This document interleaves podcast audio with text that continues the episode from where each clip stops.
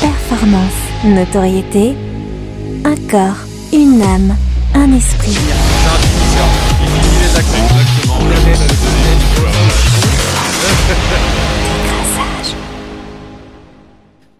Bienvenue dans ce nouvel épisode de Décrassage. Ce soir, on va parler résilience. On va parler passage à vide aussi au cours d'une d'une carrière sportive. Alors c'est facile, moi, par exemple, j'ai pas de carrière sportive, donc je n'ai pas eu de passage à vide.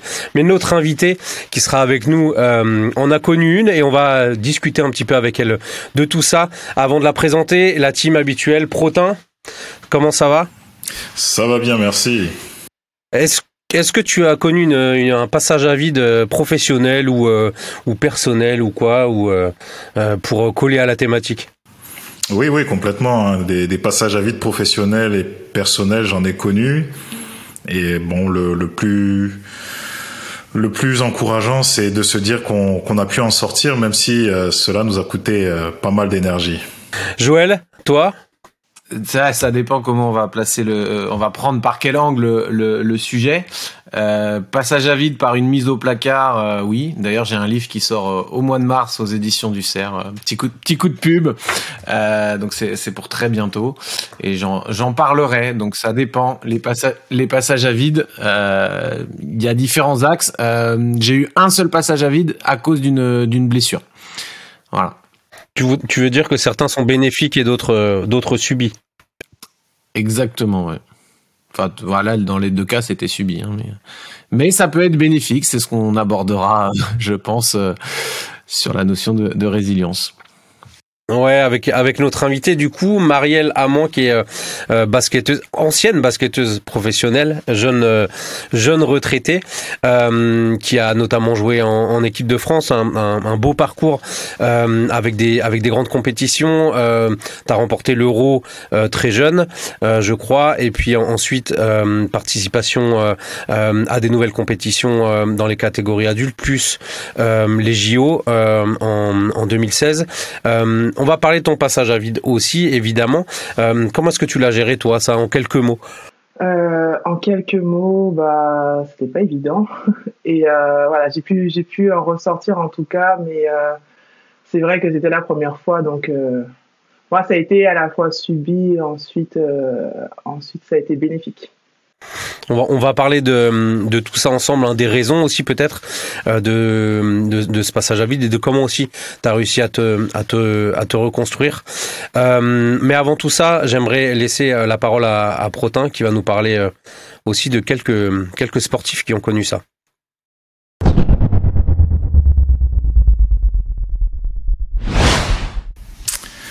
Merci Jérémy. Alors oui, je vais évoquer euh, le, parcours de quatre athlètes notamment. Et ce qu'il faut savoir, c'est que le parcours d'un athlète est fait d'émotions diverses et variées. Et, le fait d'être souvent dans la lumière cache également une carrière qui n'est pas forcément linéaire. On n'a jamais dit que les carrières étaient linéaires. Et on évoque bien souvent les hauts d'une carrière, mais peu les bas. Ou bien quand on les évoque, les bas, on les évoque avec une certaine cruauté parfois. Euh, les athlètes euh, vivent des, cycles au même titre qu'une personne lambda. Et la seule différence se trouve que les athlètes bénéficient d'une vitrine médiatique qui peut les arranger ou les détruire parfois. Et donc les quatre exemples de sportifs français dont je vais vous parler vont un peu symboliser tout ça.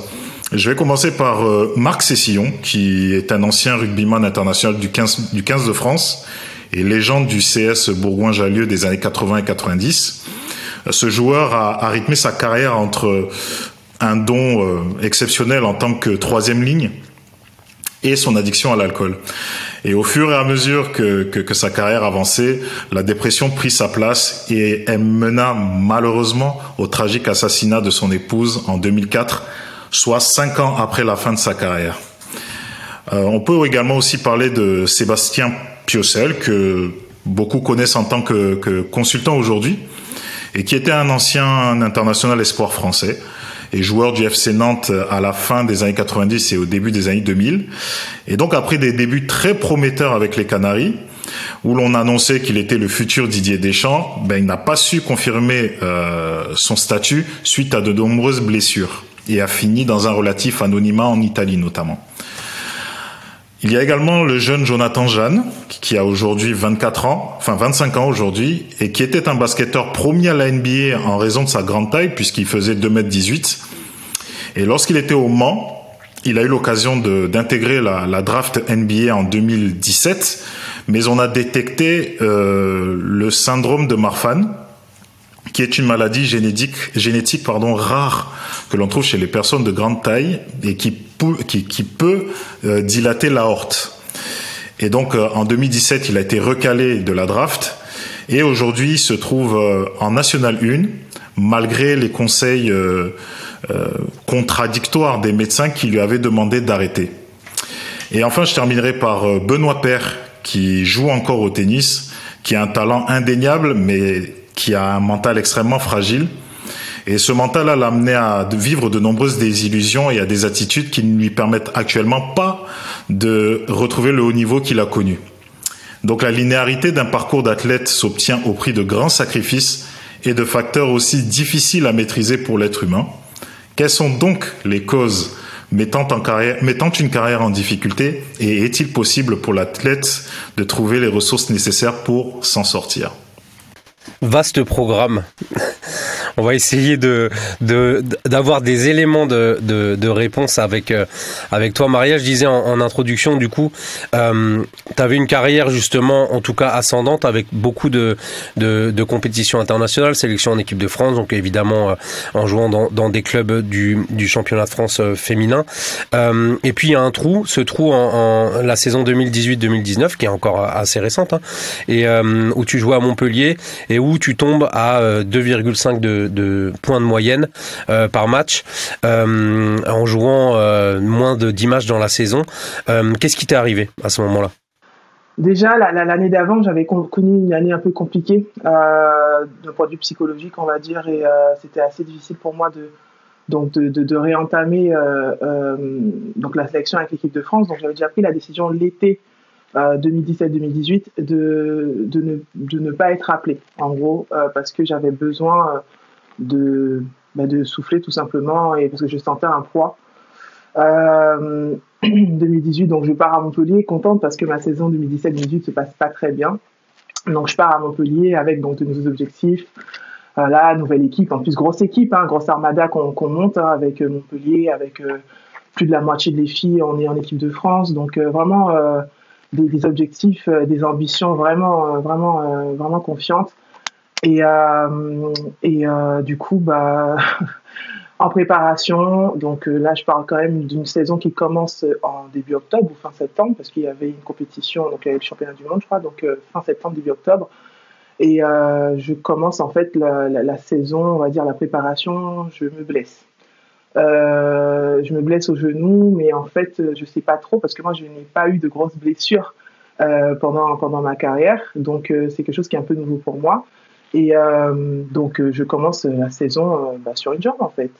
Sauf que ça ne tient pas parce que bah, mon genou est très, très, très usé.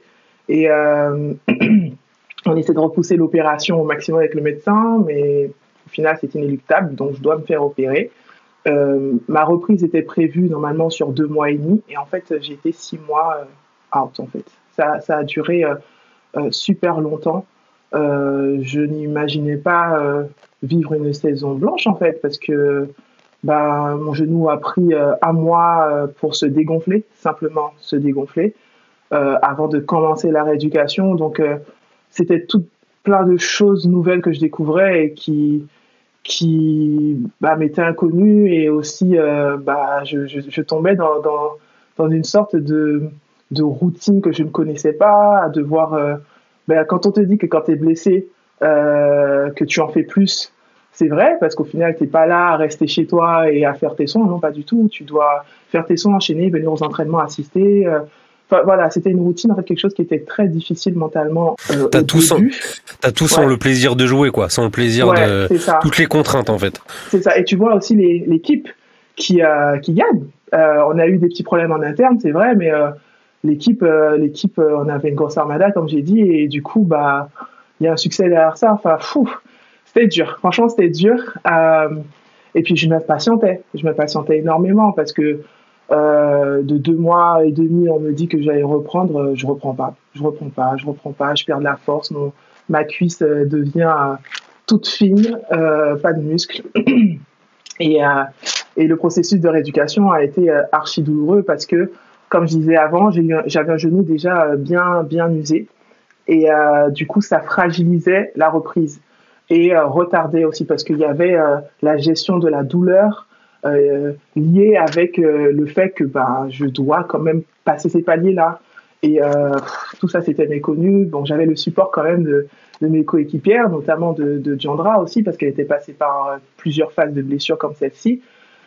Mais franchement, c'était pas, pas évident. Donc voilà, et au final, je reprends je reprends bah, fin d'année, fin de saison, euh, pendant les playoffs. Donc euh, tout le championnat, je le loupe euh, pendant les playoffs, mais je reprends sous une pression aussi de club parce que bah, les filles, elles ont tiré toute la saison sur leur corps, commencent à avoir des petits bobos, des blessures.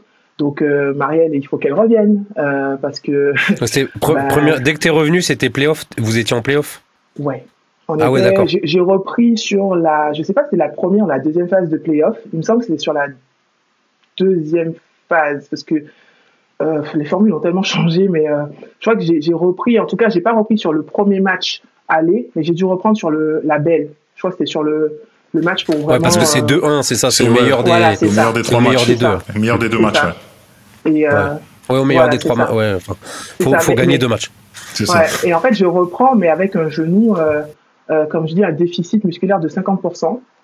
Euh, ce qui est très dangereux, je tiens à préciser, parce que ben, ben en fait, en gros, je, je n'ai pas la force pour pouvoir tenir euh, cet effort. Et euh, voilà, je reprends, mais euh, un peu une peur qui me tient dans le ventre, mais bon, j'y vais quand même. J'ai une fois qui me dit, bon, vas-y, vas-y, tout, et tout. Et en fait, j'ai, je, je, je, joue quelques matchs, mais voilà, je, je, sens que ça fait du bien à l'équipe, parce que forcément, ça fait une rotation de plus mais à quel prix quoi? Et euh, du coup bah je précise aussi que tu joues pivot euh, c'est j'ai pas je l'ai pas dit aussi dans le dans, l'intro mais forcément pivot tu es aussi plus exposé physiquement à des à des coups il y a le combat du rebond. Euh, donc euh, voilà c'est aussi c'est un poste où tu es beaucoup plus exposé physiquement quoi. Et c'est ça. Et sachant que moi enfin j'aimais bien aller justement dans ce contact notamment défensif.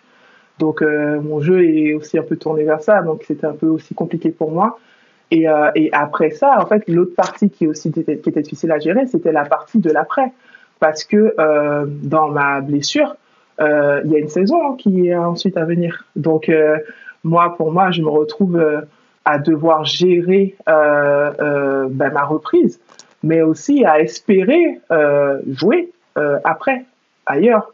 Sauf que bah, l'année, comme je disais juste avant, c'est une saison plutôt mitigée, voire qui était inquiétant pour, pour beaucoup.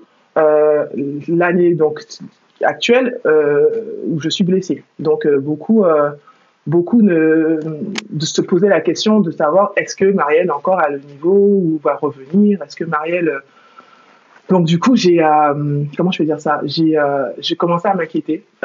aussi les clubs les clubs qui me sollicitaient avant, bah, ils sont pas là. Euh, je, ouais, je commence à avoir des propositions de clubs de, de Ligue 2, donc de deuxième division, euh, chose qui n'était jamais arrivée. Euh, c'est, on va dire que c'est, ça commence à, à, à, te faire gamberger, à te demander est-ce que c'est la roue qui tourne en fait?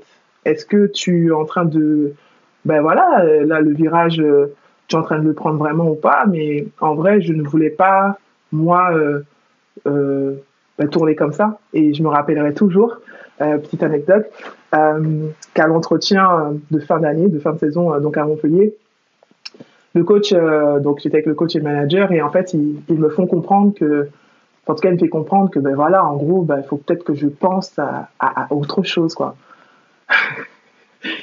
je l'ai vécu pas comme une insulte, mais j'ai vraiment vécu comme étant waouh, ah ouais, carrément. Donc là, ça finit en gros, euh, vous avez une croix sur moi et tout, et, ça m'a ça m'a ça m'a fait euh, beaucoup réfléchir, beaucoup réfléchir. Et, euh, et en fait, du coup, il y a, pendant cette attente-là, je pars à, Cap-Breton pour faire la rééducation et il y a le club de La Roche-sur-Yon. Il voulait me, me, signer à La Roche parce qu'il y avait une joueuse qui prenait sa retraite sportive cette année-là, enfin l'année d'après. Et c'est un coach qui a toujours voulu m'avoir dans son, dans son jeu, en fait, dans son, dans son effectif. Et, mais moi, personnellement, bah, je savais que La Roche, ils étaient montés l'année juste avant. J'avais quand même des objectifs de, de club de haut tableau. Donc euh, c'était un peu difficile à digérer pour moi tout ça. Je voulais revenir à, à l'épisode des, des dirigeants montpelliérains. Lorsque tu as cette euh, invitation à, penser à autre chose, quelles ont été les ressources que tu as mobilisées pour justement éviter de sombrer euh, dans cette idée de devoir arrêter en fait ta carrière à ce moment-là? Euh, bah, Mes ressources déjà, euh, la, première, je dirais, donc il y a eu beaucoup ma foi qui a été testée, qui a été mise en jeu par rapport ben, à, à, ce que je vivais. Je venais de me faire baptiser et c'est vrai que je, en fait, c'est comme si tout était en train de s'écarter autour de moi, en fait. Est-ce que, est-ce que tu peux juste euh, sur la temporalité euh, expliquer Ça veut dire que tu es devenu croyante pendant cette saison blanche? Oui, c'est ça. Non, enfin un peu l'année d'avant, on va dire l'année d'avant, mais j'ai euh, j'ai témoigné en fait de ma foi, c'est-à-dire que j'ai décidé de me faire baptiser cette année-là. D'accord. Cette année-là, cette année en saison blanche. Comment comment est-ce que du coup, euh, enfin je m'imagine, hein, je me mets je me mets juste à ta place, tu tu hum, tu, tu du coup tu, tu deviens croyante, donc donc chrétienne. Tu tu arrives dans un nouveau club tu te blesses et c'est la galère. Comment est-ce que tu, du coup, tu vis ça? Bah, je vivais ça d'abord. Enfin, au début, je me suis dit, je me suis senti quand même un peu abandonnée parce que j'avais l'impression que tout autour de moi s'écroulait en fait, qu'il y avait euh, tout un univers que je maîtrisais et qui je, là, auquel je maîtrisais plus. Donc, euh, il y a eu plusieurs états euh, d'esprit, plusieurs états émotionnels qui sont passés aussi. Je voyais que je ne revenais pas, je voyais que commencer à avoir des inquiétudes auprès du, point de vue médical, du point de vue technique, donc du staff. Bah, le doute aussi de mon côté parce que bah, on voit bien qu'il y a du travail, mais ça n'aboutit pas à grand chose. Et puis, euh, bah, comment, bah, comment je me relève de tout ça C'est que euh, j'ai un entourage aussi qui était là, qui était présent, euh, qui m'a encouragé, qui m'a permis aussi de tenir bon j'ai cité Diandra, mais il y avait aussi la kiné qui était présente, euh, qui, euh, elle, elle est chrétienne, et qui, justement, c'était très fort parce que elle m'encourageait au travers de cette marche-là. C'était la kiné avec qui, dans le cadre dans lequel j'étais, avec qui je passais plus de temps, clairement, parce que j'étais blessée. donc, euh, donc, ça s'est passé comme ça. Et en fait, euh, euh, soutenue. J'ai été soutenue par, par, euh, par des personnes comme, euh, comme, comme mon équipe, comme elle, comme Elodie. Et en fait, euh, j'ai j'ai tenu bon parce que je me rappelle que plus d'une fois, je, je, je, disais, mais j'en peux plus, je, suis, je veux que je reprenne et tout, j'en peux plus. on va m'oublier. Enfin voilà, j'étais vraiment dans un dans Toi, t'étais déjà dans ta t'étais ouais, déjà dans la suite de ta carrière en fait, c'est-à-dire de reprendre rapidement. Oui, parce qu'il faut savoir quelque chose, c'est que dans le basket féminin, la, les recrutements commencent très tôt. Chez les garçons, c'est pas le cas, c'est plus tard, mais chez les filles, c'est très tôt. Et on va dire qu'à cette période-là même, donc de février, j'étais encore blessée et j'avais pas repris. Il n'y avait pas même de perspective de reprendre euh, là dans la suite. T'avais signé un an à Montpellier? Oui, j'avais signé un an. Et, euh, et du coup, bah, j'ai vraiment euh, essayé de, bah, de me projeter, mais c'était pas évident parce que le club, il ne, il s'est pas non plus manifesté pour me, me montrer qu'il voulait me garder, chose que je peux comprendre. Mais c'est surtout quand on m'a fait comprendre que bah, il n'y avait pas forcément euh, espoir que je revienne à mon niveau. Euh, je pense que là, ça fait vraiment mal. Est-ce est que justement, cette période-là, t'as as dégoûté du, du, basket, le fait que t'arrivais à, à la trentaine à peu près euh, Il y a aussi cette crise peut-être qui peut arriver en tant que, en tant que personne dans notre développement personnel et, et, et, de se dire c'est un monde pourri, je peux être jeté du, du jour au lendemain. Est-ce que ça t'a chamboulé? Euh, alors, dégoûté du basket, je dirais pas, mais en tout cas, ça m'a fait euh, prendre conscience de la suite pour euh, pas forcément l'année d'après, mais ma reconversion. pour la, pour la suite à venir. J'ai vraiment pris conscience en fait de, du fait que ce soit en tout cas éphémère et que je vais pas rester là longtemps. C'est là que je pense que ça a eu un déclic, euh, plus que le dégoût. C'est-à-dire que euh, même d'ailleurs, j'avais eu des, remarques par rapport à ça, où des personnes me disaient peut-être qu'il était temps que tu, euh, que tu penses à l'après, que tu euh, réfléchisses à comment tu vas te, te réorienter et tout. Mais en fait, ce sont des choses qu'on nous dit, qu'on me disait, mais je n'étais j'avais pas envie de ça en fait.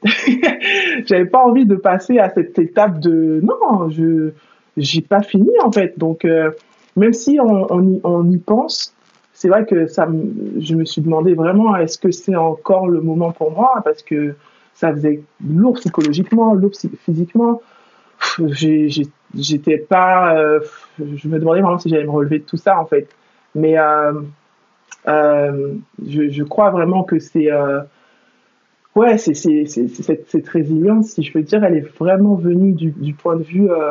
Euh, donc, c'est vrai qu'il y avait ma foi, mais aussi ce travail que j'ai vraiment voulu mettre en place, dans le sens où je suis partie à l'INSEP pendant six semaines euh, avec un préparateur physique qui m'était attitré. Euh, et j'ai bossé avec lui pendant six semaines pour récupérer toute ma force physique euh, parce que en fait j'avais un déficit qui m'empêchait déjà de pouvoir même me projeter. Et euh, ça, c'était, c'était à, quel moment? C'était avant que tu reprennes ou c'était après les playoffs du coup? Ça, c'était juste après les playoffs. C'est-à-dire que juste après les playoffs. Voilà, j'ai fini à hmm. Montpellier, je pars à l'INSEP, c'est-à-dire que. Ouais, pour te. Je précise quand même que je fais ça, mais quasiment tous les rosters, c'est-à-dire toutes les équipes ont déjà quasiment bouclé leur effectif. Ouais, donc euh, c'est en gros, euh, tu vas sans, sans trop d'espoir, quoi. Enfin, pour toi, pas de vacances surtout. C'est ça, sachant que je suis aux intérieurs, donc Ouais. pas de vacances, ouais, pas de congé, mais bon, ça, j'étais prête à payer le prix. C'est pas parce que, euh, euh, comme, euh, comme vous avez dit, j'étais une joueuse, je suis une joueuse intérieure, donc une pivot, et c'est les, les recrutements qui se font en premier en général parce que c'est plus rare, etc. Donc, oui, c'est des profils qui sont plus rares. C'est des profils qui sont plus rares, donc on recrute en premier. Et, euh, et donc quasiment tous les effectifs étaient bouclés en, en Ligue 1. Mais euh, il n'y avait que de la Ligue 2 pour moi. En tout cas, qui était, euh, le panel était ouvert et j'arrivais pas. Mais euh, le seul club qui n'avait pas encore vraiment recruté euh, son, son intérêt, c'était La Roche. Quel a été ton sentiment justement? Il y a ce mélange, il y a ta foi chrétienne qui vient, il y a peut-être des, nouveaux sentiments, des nouvelles pensées, euh, peut-être un renouvellement dans les motivations. Et est-ce que là, tu es dans un sentiment de, revanche, de devoir prouver? Est-ce qu'il y a un travail aussi qui se fait en toi sur le combat peut-être intérieur? On imagine la foi chrétienne avec beaucoup de vertus, très nobles. Ah oui, oui, parce que oui, c'est ça en fait ce sentiment de revanche, mais, mais pas, pas envers les autres. Hein. C'était moi. C'est-à-dire, euh, parce que je pense que les, avec, euh, avec le, la, trajectoire de, mon, de ma carrière, euh, je, je n'avais pas cette envie de prouver que voilà, je voulais être dans tel truc et tout. J'étais pas dans dans cet état d'esprit. T'avais pas quand même pas envie de prouver aux dirigeants de Montpellier que quand même. Euh, ça, ça s'est fait quand j'ai joué contre Montpellier. Ah voilà, voilà. ah voilà, quand même. La saison d'après, oui, oui. Mais, mais dans, dans ma tête, quand T'as fait un petit clin d'œil aux dirigeants. Oui, oui, par contre, j'avoue que j'en parlais même aux, dirigeants de La Roche-sur-Yon. Je disais, ils savaient que j'étais prête là-bas pour. Euh, j'étais vraiment prête. Et, euh, et c'est vrai que non, mais par contre, pour mon travail, en fait, je voulais d'abord le faire pour moi parce que j'étais pas, euh, j'étais consciente que je pouvais faire plus. Il faut dire quand même que j'arrive dans un club où je suis très attendue. j'arrive dans un club où je suis très attendue de par mon parcours, de par euh, mon expérience et, euh, et du coup il va falloir que je et puis ta saison blanche. Et ma saison blanche. Mais il n'était pas trop euh, sur cet aspect-là. Au contraire il voulait me relancer en fait euh, par rapport à ça. C'était plutôt positif. Hein. Ouais, ouais, ouais. Et, et, et du coup, j'ai, euh, je sais pas, j'ai, c'est pas que j'ai douté, mais je me suis, euh, j'ai eu cette petite phase encore une fois de me demander, mais euh, est-ce que vraiment tu en es capable? Mais j'étais dans une, une, disposition qui a permis que je puisse vraiment m'épanouir et me relever de tout ça en fait, c'est-à-dire que tout était établi pour que je puisse moi-même en fait bah, bah, jouer euh, sans pression. Tu signes deux saisons euh, à La Roche et tu, tu reprends tes des standards habituels, donc plus de 10 points par, euh, par match de, de, moyenne, avec beaucoup plus de matchs joués évidemment sur la saison. Tu dis tout était réuni pour que ça réussisse, c'est quoi le tout? Le tout, c'est que j'arrive dans une équipe où au final, bah, l'équipe était déjà rodée, parce que c'est une équipe qui a changé que deux joueuses. donc c'est une équipe qui avait déjà son système en place. La deuxième chose, euh, j'arrive dans une équipe où le coach me fait mais absolument confiance et veut absolument que je puisse exceller et apporter à l'équipe. Euh, C'était le cas également à Montpellier, mais j'avais un rôle différent, si je peux dire ainsi, parce qu'on était plusieurs. Mais euh, j'étais vraiment dans des dispositions qui, me permettaient en fait d'être en confiance et de me relever en fait de tout ce qui s'était passé avant. L'effectif, la confiance envers les joueuses. Moi, j'avais besoin aussi de ça, je pense. J'avais vraiment besoin de ça et, euh, et du coup, bah, ça m'a ça m'a vraiment permis de de comment dire de laisser tout cela en fait derrière moi. Euh, et, et, aussi, euh, ça m'a confirmé en fait que j'étais, par rapport à la foi aussi que j'avais, que j'étais vraiment dans un, dans un, comment je vais dire ça, j'étais entre de bonnes mains. Voilà, je, savais que voilà, tout ce que j'avais vécu avant, il y avait un but. Et aujourd'hui, ça va vraiment, en fait, quand je disais tout à l'heure que ça va travailler ma foi, mais ça m'a vraiment encore plus donné, euh, créé cette foi en Dieu. Quand est-ce que tu as senti que les choses ont basculé et que vraiment tu t'es dit, c'est là où je dois être et c'est peut-être là où je dois finir? Euh, je me rappelle que euh, début du championnat, donc La Roche, c'était sa deuxième saison en première division, si je me trompe soit la deuxième, soit la troisième année. Et en fait, on fait le, on joue l'Open. Donc l'Open, c'est le match où euh, le premier match de la saison où toutes les équipes étaient sur Paris. Là, on le fait plus, mais toute l'équipe se réunit sur Paris et c'est le premier match d'ouverture de la saison. Et en fait, La Roche, euh, qui n'est pas du tout attendue, joue contre Vinodasque et en fait, on, gagne ce match, euh, mais haut la main. Et, et, je vois, je suis dans une équipe où mais ça vit en fait, ça vit et, mais surtout que moi, euh, je, je, je, je, prends plaisir. Je prends plaisir dans le jeu, je reprends plaisir, je, je reprends euh, cette soif de jouer, de performer, d'exceller. Voilà, de, même au niveau donc euh, euh de quand je vais parler de leadership, c'est pas forcément du, du, vocal, mais mais le fait de, de diriger, de, de, de, conduire certaines choses, etc prendre la parole. En fait, tout ça, c'est revenu en fait euh, progressivement, mais c'est à ce match-là précisément que je me suis dit ça. Je me suis dit, ouais, vraiment, euh, là, euh, ça, promet de belles choses. Et puis bon, après, le Covid est arrivé. Et, justement, sur cette période de, transition, tu as dit que tu avais vécu une saison difficile l'année d'avant d'arriver à, Montpellier. Est-ce que ça aurait pu te préparer euh, ou est-ce que ça t'avait déjà usé le, le corps euh, physiquement?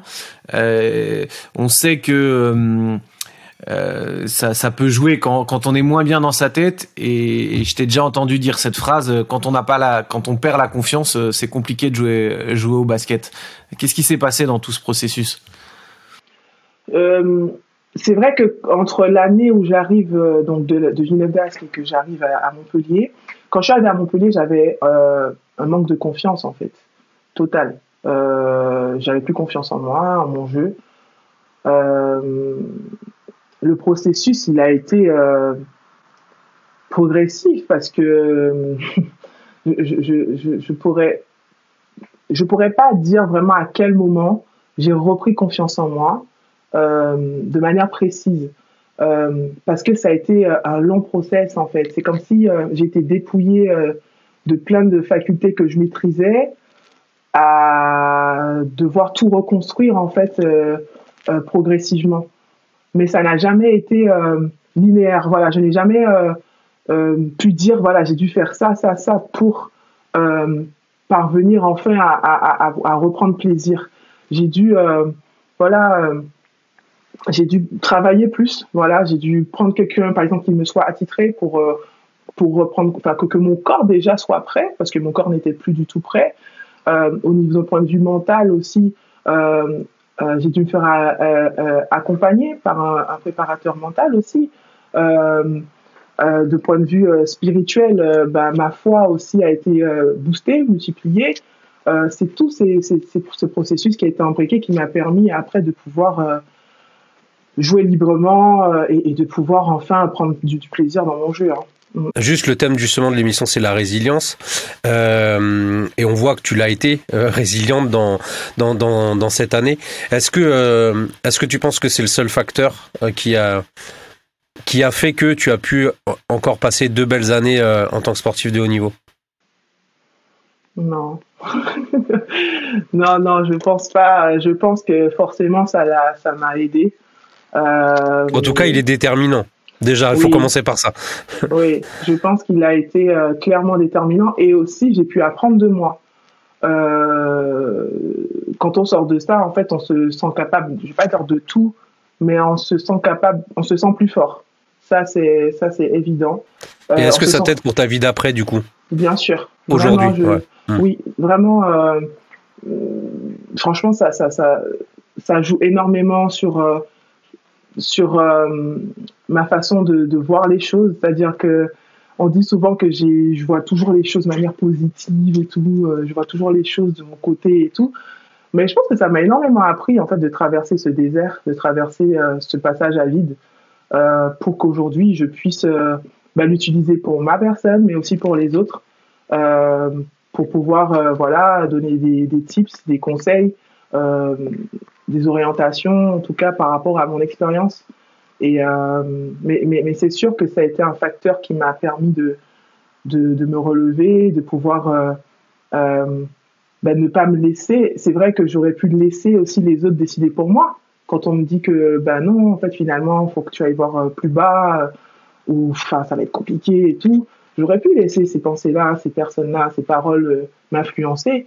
Mais je pense aussi que se connaître et, euh, euh, et, et, aussi euh, le fait de, de, savoir ce qu'on veut, ça aide énormément aussi.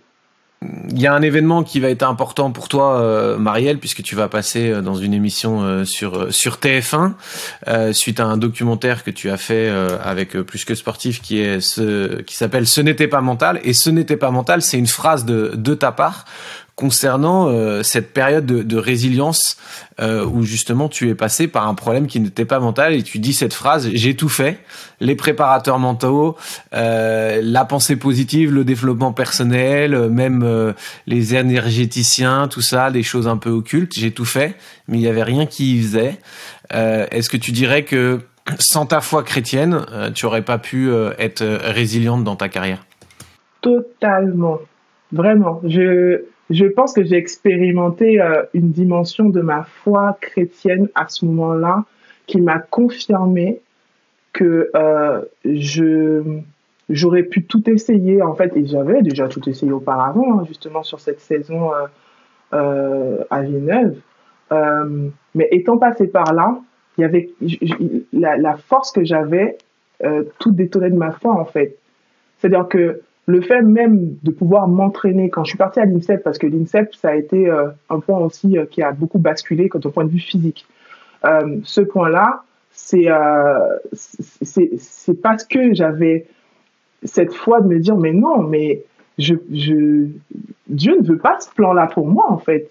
Dieu veut pas que que je finisse comme ça. Il veut pas, veut pas même que je sois blessé, malade ou et en fait, de savoir ça, d'avoir cette foi qu'il a un meilleur plan pour moi, m'a encouragé en fait à me déjà à me lever pour aller plus travailler, à aller m'investir en fait. Donc déjà ça forcément ça ça m'a permis de de basculer et de de m'investir plus et puis aussi cette confiance. ma foi m'a donné confiance euh, au plan de Dieu mais aussi à, à, à, ma à ma sur ma vie et, sur euh, sur sur le fait que bah j'ai euh, j'ai pas à subir cela et, que je dois, je dois vraiment faire confiance, me faire confiance plus et faire confiance à Dieu. Donc, je pense que si j'avais pas ma foi et vivre ça, par rapport à tout ce que les gens m'ont dit, je, ça m'aurait énormément influencé. Ça m'aurait laissé un peu même euh, fait perdre du temps et euh, peut-être, euh, voilà, je pense que je serais resté vraiment en arrière. Et qu'est-ce qui fait que finalement, que deux ans après, alors que peut-être La Roche voulait te signer une troisième année, tu, tu décides finalement d'arrêter Et est-ce que tu arrêtes en paix? Ah oui. Euh, alors, soulagé, que... t'as l'air soulagé. Ouais. en fait, qu'est-ce qui fait C'est vrai que c'est une question, euh, c'est une bonne question. Euh, tourner comme ça, parce que je n'ai pas toujours eu tourné comme ça. Euh, j'ai souvent eu euh, la question euh, pourquoi tu as arrêté? Euh, mais qu'est-ce qui fait, c'est que bah, euh, euh, quand je jouais, malgré le fait que j'avais un, un, vrai plaisir à jouer, euh, j'avais cette conviction qu'il y avait autre chose pour moi de meilleur dans mon cœur. quelque chose où, voilà, pour moi, il était, il était temps de raccrocher cette, cette partie de ma vie qui a, qui a été riche, qui m'a apporté énormément de, de, joie, de, bon, de peine aussi, hein, mais mais qui m'a fait grandir en tant que, joueuse et surtout en tant que femme, qu'il était temps en fait de, raccrocher cette partie de ma vie et qui euh, euh, qui m'a encore montré que c'est une étape euh, qui va être utilisée pour plusieurs autres étapes qui m'attendent. Et en fait, j'ai arrêté avec une paix que beaucoup n'ont pas compris. Parce qu'ils se disaient, mais tu peux encore jouer, pourquoi t'arrêtes, t'es jeune, t'es bien là, J'ai dit, ouais, mais en fait, euh, c'est vrai que physiquement, mon, genou, il commençait un peu à, aussi à me montrer des petits signes. Euh, voilà, euh, bien que je ferme, je serrais les dents, je fermais la bouche et tout, j'essayais vraiment d'être, dur là-dessus. Mais j'avais besoin, en fait, j'avais ce besoin de, retrouver, en fait, d'aller, en fait, vers ce, cet après, cette autre chose qui m'attend et auquel je ne regrette absolument pas. Je crois vraiment, euh, j'ai la ferme conviction que j'ai arrêté au bon moment. Ça a étonné plus d'hommes. Moi, ça me fait sourire parce que, au contraire, je, je, ça, ça, tellement que ça étonne, en fait, ça, ça demande à, à poser des questions. Donc, du coup, j'explique. Euh, bah, euh, c'est bien parce qu'on parle souvent de la petite mort pour les sportifs et du coup toi tu euh, es capable de dire que c'est pas une, une petite mort mais une nouvelle vie en tout cas qui, qui commence et où tu Exactement. peux être aussi apaisé, épanoui que... Exactement, j'ai, pas connu cette petite mort euh, comme on peut dire. Euh, en tout cas, je l'ai pas connu tout de suite. J'ai pas connu euh, comme j'ai pu l'entendre. Euh, au contraire, mais je pense que c'est une autre forme en fait euh, qui, euh, qui est plutôt partie euh, qui, que, sur lequel je, j'ai plus de mal en fait, si je peux dire, c'est plus la partie confort, la partie où on est tellement assisté, si je peux dire ainsi, que du coup, bah, euh, c'est, c'est des redécouvertes, en fait, une reconstruction en fait. Et c'est ça que moi j'ai plus de mal. Mais, euh, mais cette petite mort. Euh, ah, les gens, ils font leur lacet tout seuls, hein, d'accord. non, mais c'est ça. C'est vrai, attention, ils sont payés pour ça, attention. donc, euh, donc voilà.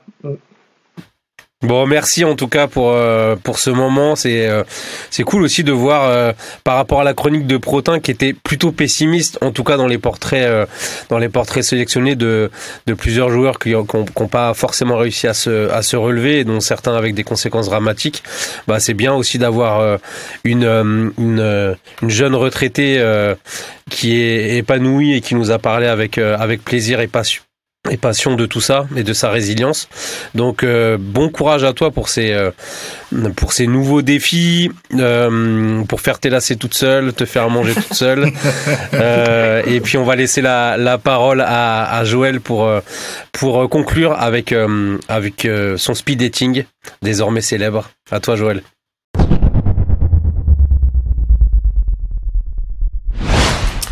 Merci Marielle, merci euh, Jérémy, merci Protin. Euh, moi, je me serais attendu dans la dans la revue de presse de, de Protin, mais il a nous a pris à contre-pied. Il y a une énigme pour moi en tant que passionné de, de football, c'est Gourcuff, un si grand talent. Euh, combien, comment il a pu euh, défaillir comme ça Il a eu ses périodes de creux et on n'a pas vu ce ce rebond.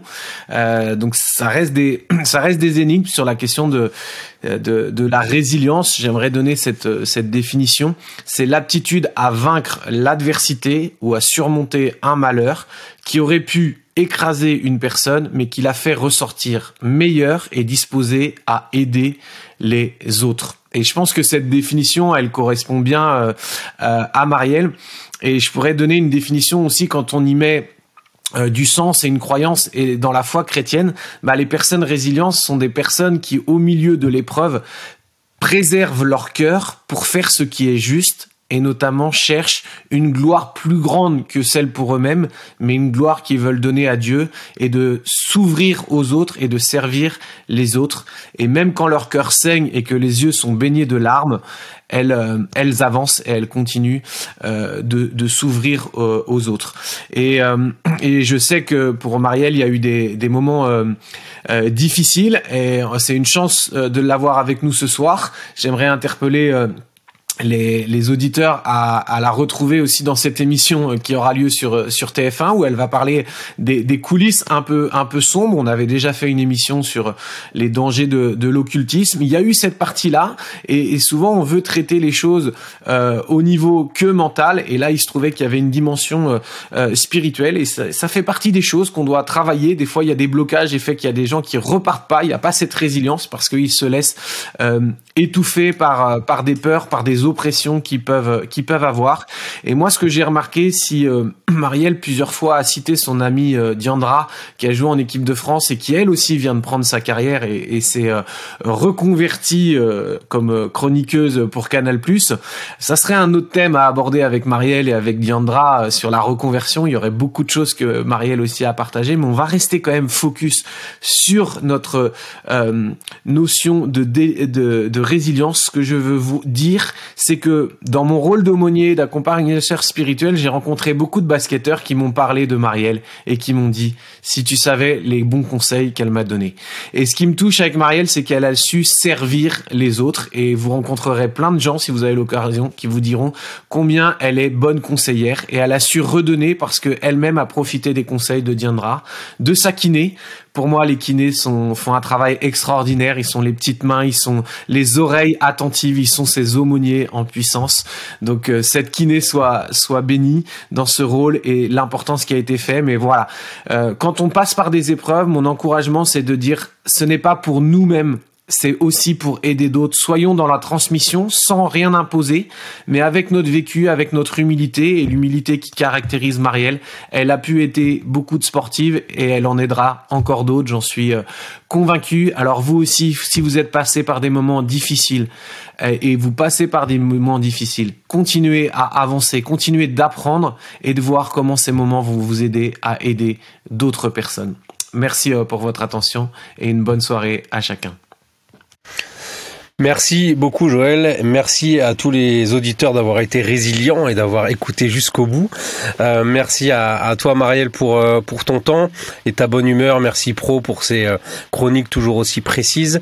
Ben on vous donne rendez-vous comme d'habitude dans 15 jours avec un nouveau sujet, toujours aussi intéressant, des invités tout aussi intéressants, bref, tout un programme et plein de belles choses à vivre. Salut à tous. À bientôt. Bonne retraite à toi Marielle. Ciao. Salut.